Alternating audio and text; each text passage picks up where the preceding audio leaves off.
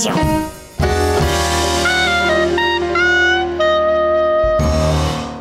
Bom dia, amigos do Regra da Casa. Estamos aqui para mais um Café com Dungeon, na sua manhã com muito RPG.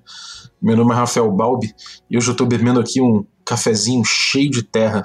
Na verdade, eu não sei como é que eu vou sair desse buraco. Desabou tudo à minha volta. Eu estou perdido na tumba dos horrores. A gente vai voltar para esse módulo icônico do D&D com a Bárbara Daster, que vai falar com a gente sobre como é essa aventura, como mestrar essa aventura. A gente já abordou esse assunto, é, é, essa aventura, com aspectos históricos e trans-edição, né, de uma coluna do D&D Cyclopedia, mas agora a gente vai falar com uma pessoa que pegou, mestrou e vai trazer aqui algumas impressões, dicas e boas, boas, práticas para mestrar esse módulo. Mas antes de chamar a Bárbara, eu vou lembrar que você pode se tornar um assinante do Café com Dungeon a partir de cinco reais. Não são nada e com cinco reais você já participa de um grupo de Telegram muito maneiro, que tem muita gente já trocando ideias sobre RPG. Você também é, concorre a sorteios muito legais com itens dos nossos parceiros e ainda recebe conteúdo extra. Então, picpay.me barra café com dungeon, torne-se um assinante. Bem-vinda, Bárbara. Fala, Balbi. Eu tô aqui com meu chimarrão, né, como sempre, é, para aguentar esses horrores aí dessa tumba. você mestrou, você mestrou o, o Tumba dos Horrores no, no, evento, no evento lá organizado por vocês na, na, na Hip Girls, né? Isso. A gente fez um evento, né, por causa do Gygax Day, e eu achei que seria interessante trazer duas aventuras é, mais antigas, assim, né, famosas e tal. Aí eu dei aquela pesquisada, quais aventuras escritas pelo Gygax, que eram as mais queridas, assim, entre os jogadores de D&D. E, lógico, né, esbarrei com a tumba. É, eu já tinha ouvido falar dessa aventura, mas resolvi arregaçar as mangas e enfrentar é bem complicada, viu? É difícil, né? Difícil. É tão difícil para os jogadores quanto para o mestre. Então, foi um desafio duplo aí. Excelente. Eu, eu, eu tava comentando contigo antes aqui da gente começar a gravar do, do review que o John Wick fez, né? John Wick, para quem não, não, não tá ligado, é o designer aí que fala mal de D&D e o autor aí de alguns de, algum, de algumas pérolas aí, inclusive como o, o Leandro Cinco Anéis, o, o Blood and Honor, também autor aí do, do Sétimo Mar e enfim, ele fez as críticas dele eram de que, eram de que ele, levou um soco dos amigos quando ele mestrou para eles e que a aventura não funciona, que é a pior aventura de todos os tempos e teve uma grande polêmica em torno disso. E eu, eu claro, ele não deve ter lido, obviamente, eu escrevi até porque está em português, mas eu escrevi uma, uma, uma resposta a esse artigo dele e a conclusão que eu cheguei é que realmente esse módulo aí, ele não é somente um desafio para o jogador, como eles falam, né? Eles falam que é um desafio, o maior desafio que um jogador pode passar, mas ele é um grande desafio para o mestre, né? O que, que, você, que, que você sentiu desse, desse jogo de forma geral, assim, como um desafio para o mestre? Por que você achou ele, ele tão desafiador? Então, é, sempre que eu pego uma aventura assim, né, que é uma aventura pronta, enfim, é, a gente isso é uma prática nossa, né? A gente vai estudar, ver todos os detalhes, ver ali onde você pode interferir, né? Onde vai ser necessário modificar alguma coisa, fazer um detour e tal. E como era uma aventura histórica, né? De 75 aí, antigaça, eu fui ler sobre como que ela foi escrita, qual que foi o motivo e tudo mais. E eu vi que o negócio, que realmente o buraco era bem fundo, assim, né? E na, na, minha visão geral, assim, o que me pegou mesmo foi é, essa questão de ser a aventura mais mortal, né? A, a dungeon mais mortal de todos os tempos. E o fato de que provavelmente os jogadores morreriam todos e rapidamente, assim, né? E aí, é, pesquisando, assim, sobre a tumba, eu vi que é uma prática, inclusive, de alguns mestres fazerem os jogadores entrarem com mais, mais fichas, né?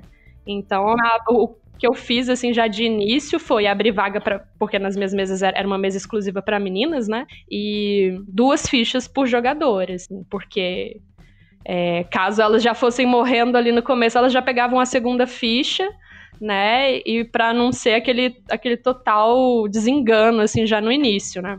Como foi um evento, né? E, e aí a gente não tinha muito tempo, assim, para explicar, né? Alinhar expectativas e tudo mais, é, eu acabei mandando um vídeo é, que explicava mais ou menos qual era a vibe da, da, dessa dungeon e explicando que elas poderiam morrer, que podia ser um TPK, assim, enfim, e que elas tinham que estar né, preparadas para isso, assim, para não chegar lá e ser aquela aquele balde de água fria, né? Só que isso acabou agindo um pouco contra mim, porque as meninas chegaram e elas simplesmente não andavam dentro da dungeon, assim. Elas ficaram tão apavoradas e porque elas devem ter procurado também, ler, enfim, e meio que travou, assim, no início, sabe? Elas tinham medo de dar um passo sem, sem fazer um, um check ali pra ver se tinha alguma armadilha, enfim. Aí isso deu um, uma travadinha no jogo, assim, eu tive que ir conversando, enfim. Mas aí depois teve uma hora que a, a, coisa engatou. E foi bem sucedido, assim? Elas chegaram no final, elas, elas foram até o fim, ou realmente foi um massacre? Então, cara, e foi um pouco é, decepcionante para mim também nesse sentido, assim, porque como a gente fez essa, esse pequeno preview, assim, para alinhar as expectativas, elas ficaram muito apavoradas. E aí isso deu aquela tra pequena travada nelas, né? Elas não avançaram muito é, no dungeon crawling mesmo, porque até porque a gente era um, um evento, então a gente não tinha muito tempo para jogar. Então a gente ficou ali umas seis horas jogando. Elas deram um, um início ali, elas foram umas cinco, seis locações ali da dungeon inteira, né? E aí a gente teve que encerrar porque já estava acabando o horário, mas a gente já marcou de continuar, assim, de onde elas pararam. Acabou que ninguém morreu por enquanto, porque elas foram muito sortudas, assim, na, na, na nas rolagens delas, assim, que eu, eu acabei fazendo algumas. Assim, cara, não, não ia rolar para um evento jogar a Tumba dos Horrores a, a, a, primeira, né, edição, assim. Então eu acabei fazendo um mashup, assim, de várias é, edições que eu achei, assim, da segunda edição e também a que saiu no da quinta edição, né, do Yawning Portal. Eu fiz meio que um mashup delas, assim, porque essa da quinta edição ela não veio com os props, né, então que eu acho que é o mais legal, assim, da dungeon. E aí a gente ficou de continuar, assim, elas ficaram, tipo, vidradas. E a gente vai continuar ainda para ver o quanto elas conseguem avançar. Uhum. A, a, versão da quinta edição ela é mais tranquilinha, né? Ela, ela, dá mais chance das pessoas das pessoas errarem, né? Pois é. É porque na quinta edição é, ela, eles falam lá que você pode, né? Inclusive é, escolher o save or die, ou tirar metade dos pontos de vida se a pessoa cair em alguma armadilha, né? O que tira um pouco o gostinho, assim, do original, que realmente é assim, é, o legal dessa aventura é que as pessoas morrem, né? ela é muito difícil, e, e, quanto mais tempo você sobrevive ali, é tipo um badge que você ganha, assim, né? Tipo, ah, avancei 15 locações ali dentro e morri na sala tal. Eu acho que é bacana, assim, mas é, a quinta edição ela dá uma sua, ela é mais light, né? É, essa aventura ela, originalmente ela foi feita para torneio, né? Quando começaram os torneios assim de D&D, ela foi feita para D&D original, acabou sendo transformada numa aventura de, AD&D primeira edição, né? A primeira delas assim. E, e realmente essa coisa de você sobreviver mais e, e pegar mais tesouro, tal, é realmente o, o cerne do do, do torneio, né? Realmente sobreviver na aventura já é uma coisa muito de muito diferencial. É como você falou, um badge a cada, a cada, a cada salinha, um ative, né, cara? Agora, em relação às instruções que o Gary dá na, na introdução aqui da aventura, da antiga, né? Ele dá várias, uma, uma série de instruções, assim, que são eu, acho que são muito icônicas em um documento real assim de, de, do estilo de jogo que você tinha naquela época, né, que você tinha nos anos 70, assim, né, é, ele, ele, fala, ele dá, ele faz apontamentos a respeito de número de sessões, de, de onde começar, de, de de que informação você pode passar preternitamente para o jogador. Quer dizer, não preternitamente, mas como se como os jogadores estivessem vindo com bagagem, né? E fala e também, também a respeito do estilo de mestrar. Isso foi uma coisa que você levou em conta ou você falou, cara, isso aqui é loucura, não, não, vou, não vou seguir isso? O que eu estava te falando que era a respeito do, de mestrar essa aventura num evento, aí eu acho que já fica um pouco mais complicado seguir tudo, né? Porque afinal de contas, assim, também você fica pensando na experiência do jogador, né? Que foi ali é, também para se divertir, enfim. Então, é, o, que eu já achei mais legal, assim, é que ela não tem uma localização, né? Assim, né? Ele, não, ele já fala ali que você pode localizar ela e ele te dá quatro lugares, assim. Pelo menos na edição que eu li, assim, você podia localizar a, a tumba entre quatro lugares diferentes, assim é, dentro de Mistara, né? E aí tem aquelas entradas, que né, são várias entradas que tem ali, e as jogadoras acabaram entrando por uma que não era a entrada principal. E eu não levei muito a sério todas essas instruções dele, pensando muito nessa questão da experiência do jogador, assim. Acabou que isso me deu, tipo, me deu um gostinho, assim, de, de, me deu uma vontade de procurar mais sobre OSR, sabe? Aí a Carol lá do RP Girls também já veio falando, ah, eu acho que a gente tem que seguir por esse lado é, de começar a jogar o D&D mais antigo e tal, tá, tá, me botando uma pilha, e eu realmente tô empolgada, tô começando a correr atrás, assim, de, de outras informações, enfim, mas para trazer, porque a ideia mesmo era trazer esse sentimento do que era jogar essa, essa dungeon lá nos anos 70, né, assim.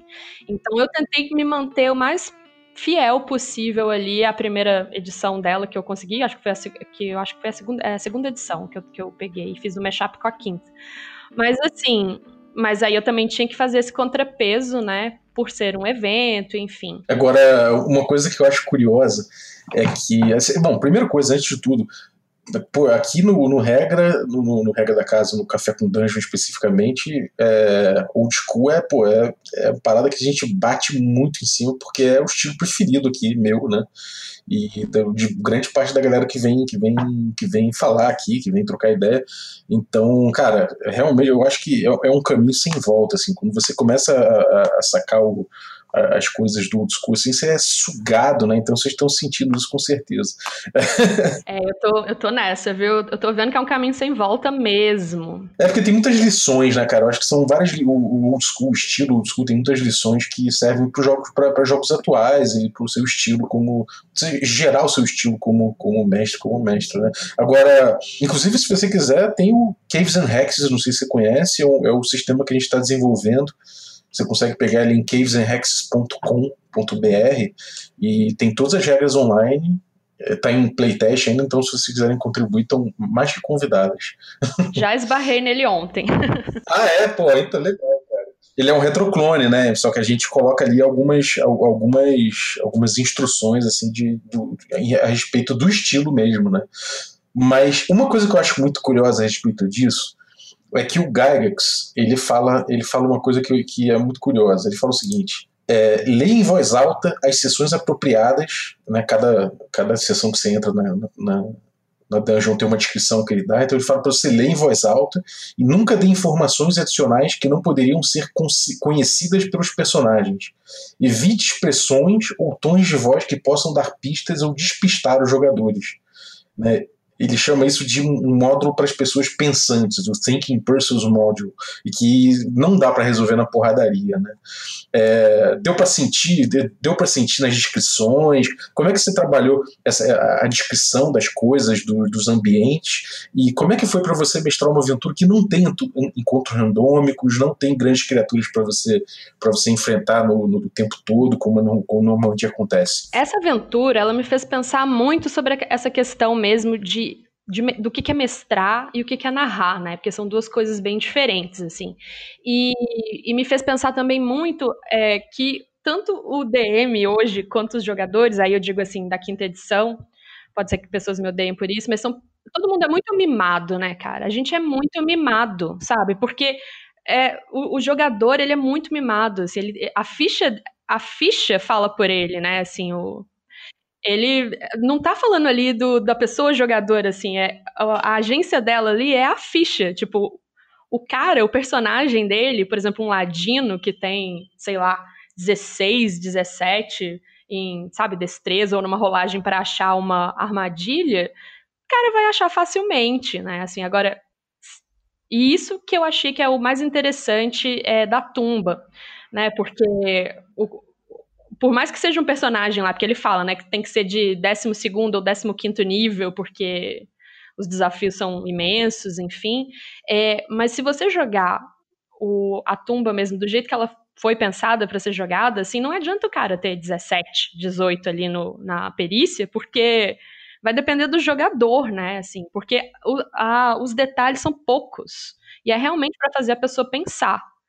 Então, é mais desafiante ao jogador do que ao personagem. E pro DM é foda, porque você não pode dar nenhuma pista, né? E às vezes você fala exatamente o que o Gygax te falou para descrever ali, e aí realmente a, o jogo trava. Por quê?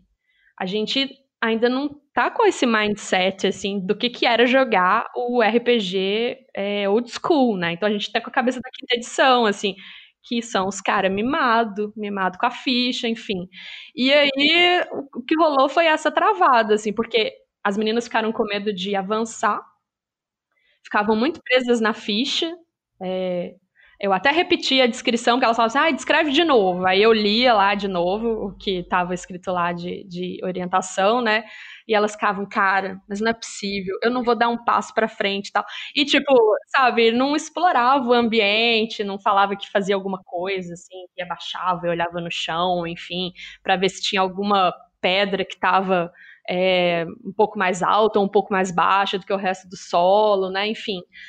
Então você vê que a gente está muito acostumado é, e que foi uma evolução do jogo, né? Assim, do, do, do, próprio design mesmo do jogo. E é por isso que eu tô querendo voltar a jogar Old School, porque. Comece, voltar não, né? Começar a jogar Old School, porque é muito mais desafiador, exige muito mais da gente, né? É, é uma característica diferente, né? Não é você chegar e botar numa planilha a tua ficha e falar, bom, agora eu tenho o melhor personagem possível com os melhores bônus, né? Não, não importa isso, né, cara? Não, não importa nem um pouco. O que importa mesmo é é, é, essa coisa mais crua, né? É de você descrever mesmo, por exemplo, é, quando você entra numa sala, é uma das primeiras salas que você entra ali e tem uma gárgula né? Tem ali com o braço quebrado no chão. É só isso que tem na sala.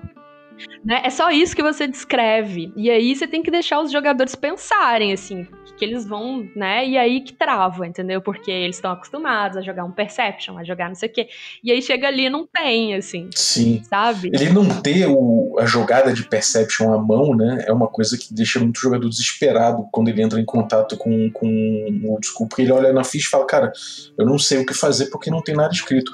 O, o Gygax, por exemplo, ele, ele tem. ele colocou várias entradas né, para a tumba dos horrores. E a, a, maioria delas, enfim, é morte é, é, quase morte certa, mas é uma coisa muito curiosa porque hoje em dia se fala em telegrafar, em, em foreshadow, em antecipar, né? Você antecipar os perigos para os jogadores no, na descrição e isso vai fazer com que é, os jogadores percebam que, quer dizer, é, engajem com a, com a, narrativa que você deu, e aí assim eles possam descobrir as armadilhas. Se eles derem mole, eles não descobrem e morrem. Né? E, ou vão ter que encarar a, a armadilha. Mas tá muito no diálogo, né? E aí o, o, Garrix abre o módulo falando essa coisa de que você tem que ler em voz alta as sessões apropriadas e não sei o quê. Aí eu, quando eu fui ler o módulo depois de ter estudado um pouco mais o old school, falei, porra, mas ele não me dá espaço para eu fazer a antecipação que eu quero. Aí eu continuei a leitura. Eu vi, por exemplo, a primeira, a primeira entrada, que tem a, a, a, que é só praticamente uma armadilha, né? Uma armadilha de 5 de 10 de dano, morreu todo mundo.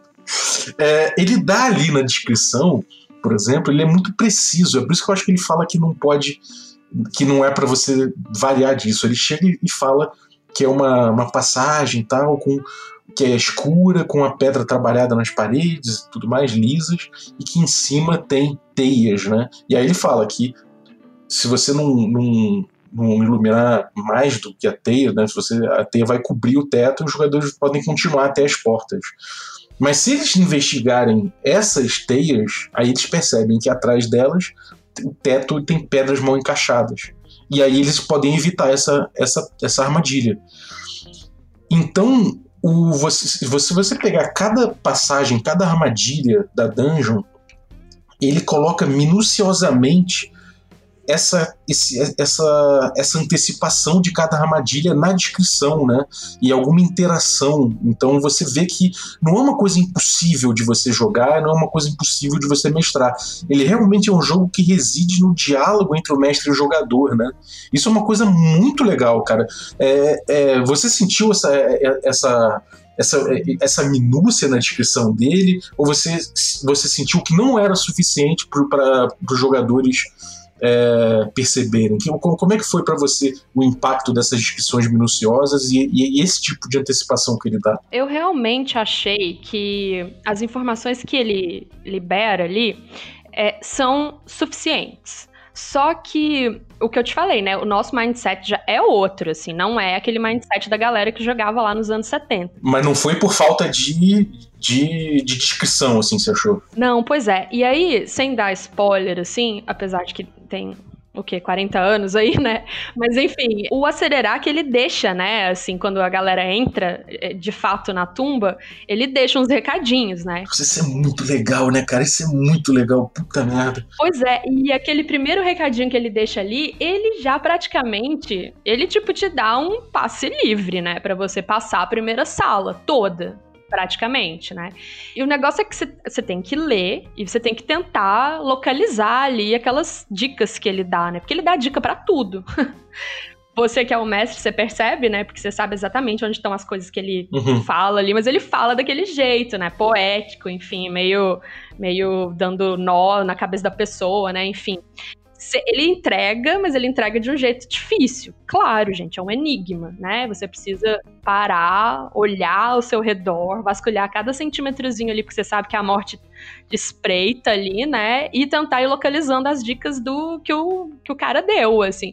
Só que as pessoas, elas ficam, tipo, muito presas, assim, pelo menos foi essa experiência que eu tive, assim, as meninas ficaram muito presas no texto e deixaram de tentar localizar isso na sala ou na dungeon no geral, assim, né? Não interagiram. É, e aí elas ficavam só com medo de avançar e falavam, ah, será que isso daqui é o tal do diabo verde que tá escrito aqui no recado do Acelerac e tal? Mas olha a parede, aí elas ficavam assim, e, e tipo, não, não rolava meio que. É aquela coisa tipo, vou enfrentar e vou ver aqui e, e deixa a ficha para lá, vamos sabe? Vamos olhar cada centímetro, mas vamos entrar. Elas ficaram travadas, assim. Mas eu acho que a culpa foi um pouco minha, porque eu botei bastante medo, assim, porque eu fiquei com medo realmente delas ficarem. É, delas realmente se decepcionarem, assim, né? Porque é uma dungeon muito difícil, né? Mas assim, me surpreendeu que elas passaram seis. Elas, elas foram em seis ou sete salas, se não me engano. E realmente, assim, elas não morreram, sabe? Nenhuma delas. E, e, elas tiveram uma, um desempenho bacana em achar a armadilha. E o que eu acho legal, assim, é que você não precisa fazer uma rolagem, né, para desarmar. Porque a armadilha mesmo, ela já tem ali o, a questão dela, né, assim, de.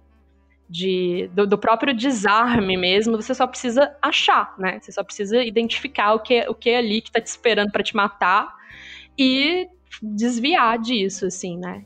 Isso eu achei muito legal, porque no, na quinta edição você tem que fazer uma rolagem, você tem que desarmar, e você tem que, né, e provavelmente você vai conseguir, enfim, porque você tem bônus, e você tem não sei o quê, mas ali no, no Tumba dos Horrores, ou você desarma ou você morre. É, é a questão de ter uma, de ter uma agulha instalada não sei onde, que se você passar uma, uma adaga ou passar alguma coisa, você desarma, né? Então isso não é uma questão mecânica, né? É uma coisa bem real, assim, né, que poderia, sei lá, acontecer mesmo, enfim, por mais que seja fantasia, mas enfim, é uma coisa que apro aproxima mais do real, assim, né? Eu, eu acho que fica mais, mais é, verossímil, essa é a palavra é, fica narrativo, né? O jogo tá, narrativo, tá na narrativa, ele não tá necessariamente na mecânica. O jogo, no, no School, ele reside no, no, seio da narrativa, né, cara? Isso é muito bonito, né? É, eu fiz pouquíssimas rolagens, assim, é, eu e elas, né? Porque foi muito mais uma negociação, assim, é, elas perguntando, ah, eu posso avançar? E aí eu é, vou medir ali, vou, vou pegar minha espada, vou tentar abaixar a próxima cerâmica para ver se ela se ela se move ou se ela tá solta. Enfim, todas as coisas que, assim, você poderia fazer mesmo, né? Sem precisar fazer uma rolagem, só negociando o DM e o jogador. Achei bem massa isso. Elas passaram pela, pelo, pelo Diabo Verde? Passaram, atiraram várias flechas lá dentro, mas infelizmente ninguém enfiou o braço. Essa era a minha vontade. Mas... ninguém, é, Ninguém perdeu o braço. Deixa eu falar pra galera do Diabo Verde. O Diabo Verde é, é, é clássico, né? Ele virou um ícone do D&D, ele aparece até, tipo, numa van na série do Stranger Things, ele é capa de livro, ele é capa de produto. Então, assim, eu acho que eu vou pegar eu vou pegar para Cristo essa, essa armadilha, que eu acho que todo mundo já meio que sabe o problema dela. Então a gente pode, já que esses jogadores já passaram, a gente pode usar ela como exemplo. É, aqui ele, ele só para galera ter uma, uma ideia de como o Gygax ele cria essa antecipação, né? Ele, ele fala para você descrever como ele está descrevendo, não dá nenhum detalhe a mais, nenhum detalhe a menos. E aqui ele fala que, bom, que o caminho leva até, até essa, essa, essa face com, de aparência é, de, de, aparência evil, né, de aparência mal, maligna, colocada num, num, mosaico no fim do corredor. E aí ele pede para você mostrar aquela imagem que você, obviamente, já conhece. E aí ele fala que, a, que a, esse rosto tem uma boca imensa em formato de O e que lá dentro é dead black, é o termo que ele usa, né? É, é escuro, é, é, escuro de morte. E que a, é, essa área, se, se for investigado, você consegue detectar, detectar que ela irradia é, mal, né? E tem magia ali. E que, bom, e aí ele explica que naquela boca tem uma, uma tem fixada uma esfera de, de aniquilação de mais ou menos três pés de diâmetro e que tem espaço para quem quiser saltar lá dentro. e é isso, né? E, e, e, o, e ele coloca, quando ele coloca Dead Black, né, para falar de, desse escuro dentro da boca, ele grifa o Dead né? Então, eu, eu acho que ele tem aqui, tal, me parece, quando eu leio o, o Tomb of Annihilation, o Tomb of, o Tomb of Horrors, é que ele está o tempo todo é uma grande instrução de como antecipar os perigos, né? Ele é muito preciso, cara. Eu, eu acho isso até bonito, assim, de, de, falando, eu acho até bonito. Você sentir, você, você, você consegue sentir isso nas, nos outros encontros todos, né? Essa precisão dele, né? Total. E a, eu acho que as armadilhas também que ele coloca, assim, elas são muito bem colocadas, sabe? Porque todas elas fazem muito sentido. Já no começo, ali, na, nessas entradas, né, que são as falsas entradas, assim, que nem você falou, a, a questão do teto que tá instável e tal, as portas no fundo, assim, é, e o jeito que as minhas jogadoras é, conduziram, achei muito sensacional, porque elas foram muito prudentes, assim, sabe? É, é tinha até uma que era que tava jogando de bárbaro, assim, né? Mas até o bárbaro tava prudente. e aí eu falei, ó, não vou cobrar roleplay de vocês, não, porque eu sei que vocês estão todas aí meio com medo, mas. E, é, e eu tava esperando essa menina fazer coisas mais, assim, imprudentes, né? Eu tava esperando ela enfiar o, o bracinho lá para tentar pegar alguma coisa, mas elas realmente, assim, foram muito prudentes ali no começo. E, e realmente, cada, de, cada detalhe que ele passa pra gente, assim, né, que, pra, que fala pra gente falar, é, se você prestar bastante atenção, você vê que ali embutido, né, de uma maneira implícita, já tá mostrando o que, que tem nessa sala e quais são os perigos, né? Tem, tem instruções que eu acho. Isso eu acho muito bonito também, cara. Que ele, ele dá a instrução para você usar uma armadilha, por exemplo, até para você contar mentalmente de 1 a 10, né? É, a cada meio segundo você conta, você, você aumenta a conta, então um, dois, três, quatro. Isso vai dizer, tipo, você fala para os jogadores, vocês estão ouvindo uma uma rocha ao fundo se movendo, se arrastando. E aí você começa a contar mentalmente do que eles vão fazer. Quando chegar no 10, a, a, aconteceu a armadilha. E aí isso só vai dizer onde que eles estavam na sala depois que você começou a contar. Cara, e isso é, é uma coisa que é, é, é, é você, sei lá, botando um, RPG, um contraste com o RPG atual, é uma coisa que é, é, até ingênua e bonita por isso, né, cara? Cara, eu acho. E aí, dependendo de onde a pessoa tá, ela morre, né? Sim. eu, eu acho esse caos, assim, muito sensacional, sabe? Que é o inesperado. E mais uma vez eu vou falar, assim, o, o, para mim, a quinta edição deixa a gente muito mimada. Uhum. Né? E tudo que veio depois, assim. E, e, tirar você dessa zona de conforto, assim, e ainda mais para mim, sabe? Não é legal também aquele, aquele grupo que tá jogando com você morrer. Por mais que a gente goste, né, de um TPK de vez em quando, assim, que dá aquele refresh e tal. E, mas não é legal, assim. Você quer que, né? Pelo menos eu torço para as pessoas que estão jogando comigo avançarem, assim, né? Descobrirem as coisas e tal. Sim. Mas Cara, essa sacudida, as pessoas ficam muito, sabe? Elas ficam tipo, o quê? Eu morri, mano. É porque ele é seco, né? É tipo, morreu. Você não ter tal coisa, o seu, o seu, personagem, ele morreu no Oblivion, né? Ele, tipo, ele foi dragado pelo Oblivion e acabou. Né? Ele foi pro, pro vazio. é. é muito poderoso, cara. Agora, falando assim em termos de, de lições que você, que você aprendeu com a Tumba dos Horrores? O que, que ela te, o que, que ela te ensinou como, como mestra? Primeira coisa que eu aprendi foi isso, assim.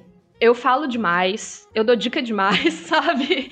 Eu vou começar a cortar as asinhas dos jogadores, assim, porque realmente, assim, é...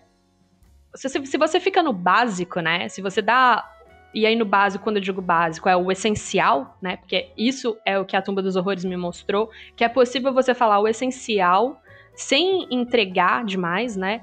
Para você realmente é, cobrar do jogador e não do personagem, né?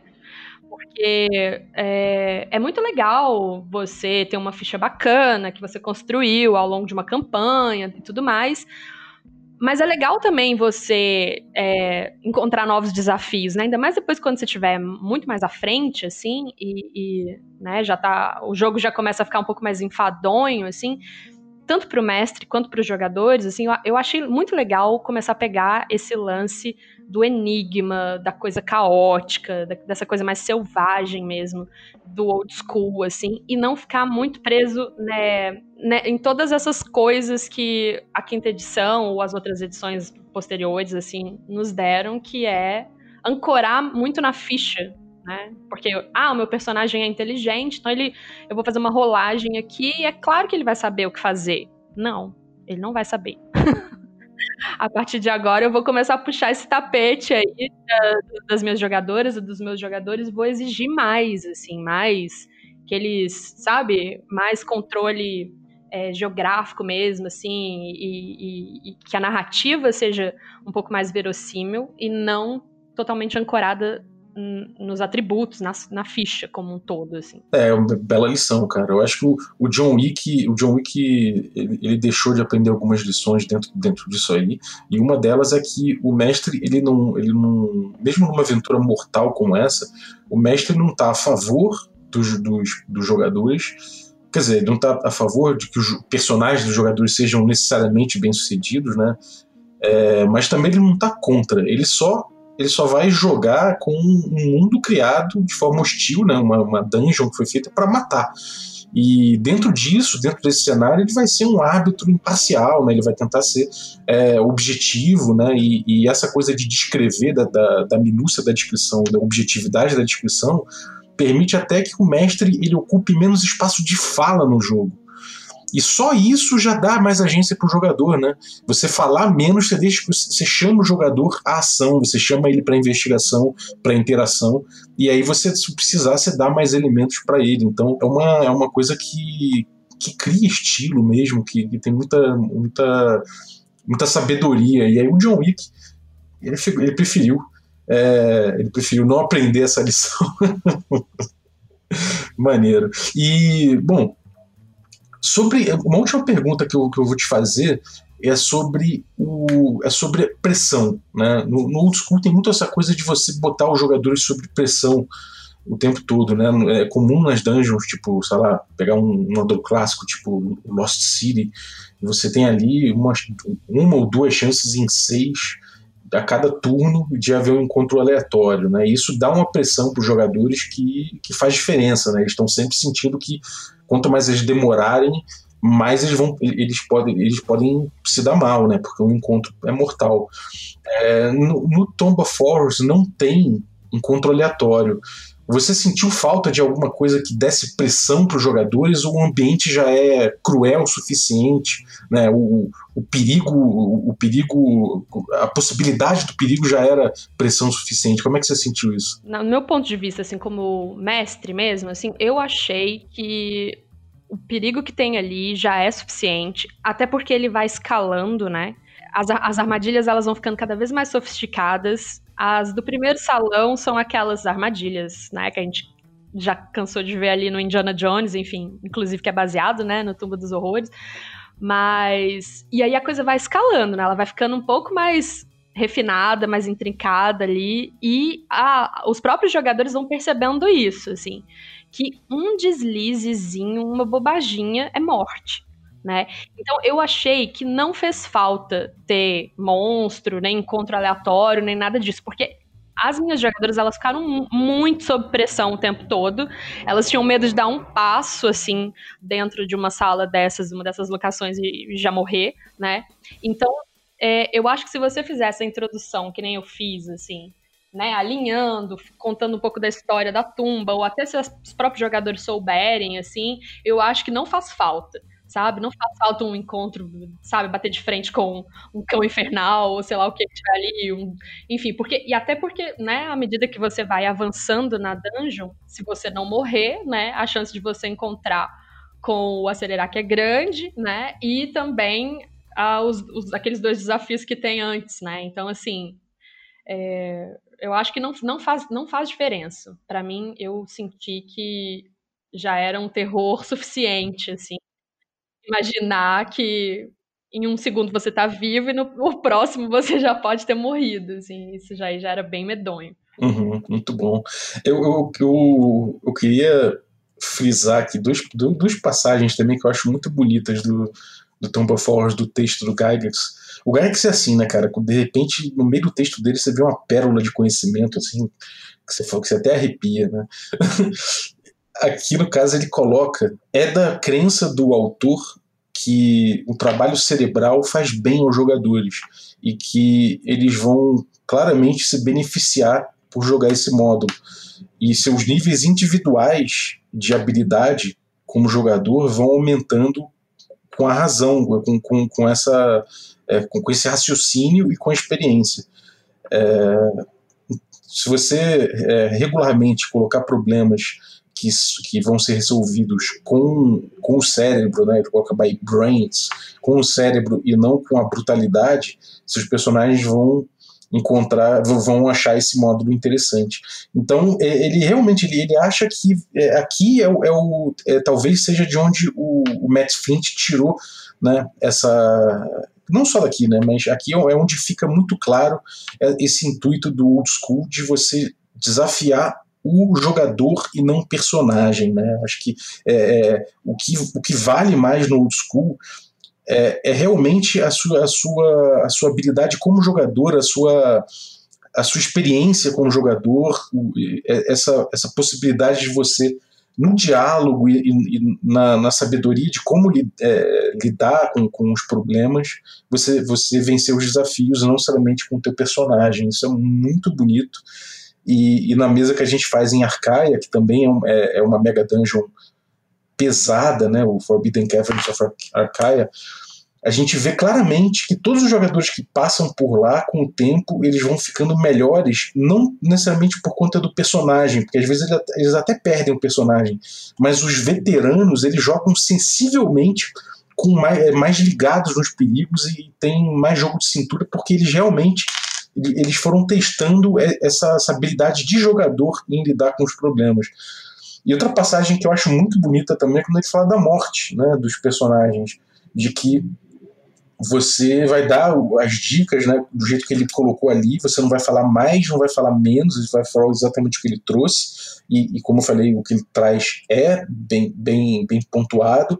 Ele fala que o, o, o real divertimento desse, desse módulo está em você lidar com, com, essa, com, com, essas dificuldades, e que os jogadores é, que conseguirem fazer isso de uma forma meio, ele coloca semi-successful, né, de uma forma meio bem sucedida, vai, vai apreciar que você tem, tem, tem sido um, um mestre isentão, né, um mestre neutro, e que isso vai permitir que eles morram ou vivam conforme, é, conforme eles agirem. E isso é muito legal, cara. Realmente, no, isso também é o cerne dessa ideia de que no old school o jogador que, que perde o personagem, o personagem dele morre por conta de, de uma opção do jogador e nunca por conta de uma atuação do mestre. Né? Então, são duas passagens que eu acho muito bonitas, né? E esse modo estressa bem isso, né? Cara, é genial, né? Assim, porque eu até converso muito sobre isso com a Carol. A Carol tem um ranço quando as pessoas falam que RPG é só diversão. e no começo eu não entendia muito bem o que ela falava, assim, quando, né, o que ela queria dizer quando ela falava isso. Mas é, depois que eu joguei a tumba, assim, e depois que eu tô começando a ler mais sobre, principalmente, o old school, é isso, cara. RPG não é só diversão. Diversão é você entrar, por exemplo, na tumba dos horrores e aprontar todas lá, chegar no final e, e não morrer. Não, cara, isso não é diversão, sabe? Diversão é outra coisa, assim. Ali você tá ali justamente para te desafiar, sabe? O RPG ele tem, ele tem que ser levado também por esse lado, assim, da, da, da do, próprio, do, desafio, do próprio desafio, né? Do autodesafio. De, imagina, cara, você contar, ó, eu consegui chegar até a sala tal do Tumba dos Horrores e tal. E, e eu acho que é isso que é o legal do RPG, é você é, cada vez se propor um desafio maior, né, e conseguir, assim. Uhum. E a diversão, pô, a diversão é encontrar seus amigos, né, ir pra um boteco, enfim. é, e aí que eu acho genial desse, dessa fala aí do Gygax, porque é, você sai dessa zona de conforto aí, você pode perder seu personagem, mas se você não perdeu o tanto que você conseguir avançar, olha o tanto que você aprendeu, olha o tanto que você ficou ali, né, escolado em armadilhas, em, em dungeon crawling, enfim, que é isso que eu acho que é o sensacional, que você vai levar essa experiência. Esse XP não vai ficar só na sua, na sua ficha, né? Vai com você, vai junto com você. Perfeito. Para outros jogos. Não vou falar mais nada, acho que fechou agora com chave de ouro. Muito obrigado pela tua pela tua por compartilhar a tua experiência com a Tumba dos Horrores. Eu acho que realmente é uma aventura que todo mundo, todo mestre que que, que curte um desafio tem que, tem que experimentar na vida. Conta aí pra galera o que, que você tem aprontado, onde é que a galera te acha, como se tem alguma menina ouvindo que quer, quer participar de uma das mesas exclusivas aí. É, que vocês fazem para mulheres, como é que elas fazem para te achar? Fala do teu trabalho para galera. Então, o RP Girls é aqui de BH, né? E a gente é, faz vários eventos presenciais. Agora, por conta da, da pandemia, a gente está fazendo tudo online. Né? Então, acabou que o nosso escopo, que era as meninas daqui de BH, aumentou bastante. A gente está jogando com meninas do Brasil todo, assim. O nosso, os nossos eventos presenciais, eles não são exclusivos, mas é, os online estão sendo, né? É, exclusivos até para a gente conseguir manter um ambiente seguro, enfim. E a, vocês acham a gente no no Instagram, rpg.girls, e por lá eu faço um projeto solo, mas que tá lá dentro também, que é a Dungeon Dicer, e aí eu sempre comento sobre literatura e D&D.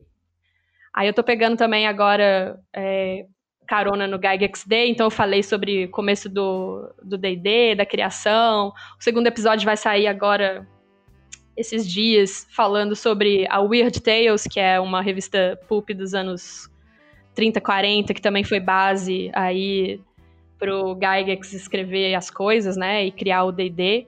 Então é isso, assim, acompanha lá o RP Girls, lá a gente também tem um grupo, um grupo de WhatsApp, onde a gente organiza as mesas. E é isso, obrigada pelo convite, espero ter contribuído aí, apesar de que eu não sou uma, uma especialista em Tumba dos Horrores, ainda tenho muito a aprender aí, pela frente, mas essa foi minha entrada no old school e agora é só dungeon abaixo, né? Vamos lá. Maravilha. Bom, gostei aí do projeto. Quando você, depois aí do, do, do episódio, quiser falar da revista aqui, do Weird Tales, quiser trocar uma ideia aqui no café, já está convidada para voltar. Eu tô fascinada com essa revista. Eu baixei é, vários números que tem, né? Dá para baixar em inglês, assim muito sensacional, cara. Eu tô, tipo, apaixonada com essa revista. Demorou. Vamos, vamos abordar isso aí, porque quero muito ouvir falar, falar, falar a respeito. E com certeza a galera também. Então é isso. Muito obrigado. Valeu pelo conteúdo aí. E eu queria agradecer você que ficou ouvindo a gente até agora também. Agradecendo a galera que contribui também, né? Os nossos assinantes Café Expresso, os nossos assinantes Café com Creme e os nossos assinantes Café Gourmet, que tornam possível essa aventura. Então, os nossos assinantes Café Gourmet são o Biratã, Augusto Lima, Ricardo Mate, André Lucas, Rafael Cruz, Abílio Júnior, Rei Galvão, Francioli Araújo, Rafael Caetano Mingorance, Xerxes Lins, Pedro Cocola, Erasmo Barros, Ulisses Pacheco, Daniel Melo, Matheus Hamilton de Souza e Denis Lima. Eu queria agradecer também pela vinhetinha de hoje, muito divertida, da galera do RPG Next. Esse nível aí de dublagem eh, eles alcançam e eles têm inclusive jogos que você pode ouvir no podcast deles. É, ele tem, tem jogos de DD sonorizados e tudo mais, bastante coisa já. E além dos jogos sonorizados, eles têm também episódios em que eles falam de GURPS, eles falam as regras, eles vão lendo com você as regras de GURPS para você aprender, e também com as regras de DD quinta edição. Eles vão lendo com você, tirando, é, esclarecendo as regras. Então, pô, trabalho muito legal do RPG Next. Se você não conhece, que eu duvido, você devia estar seguindo. Então vá lá conhecer. Valeu, um abraço.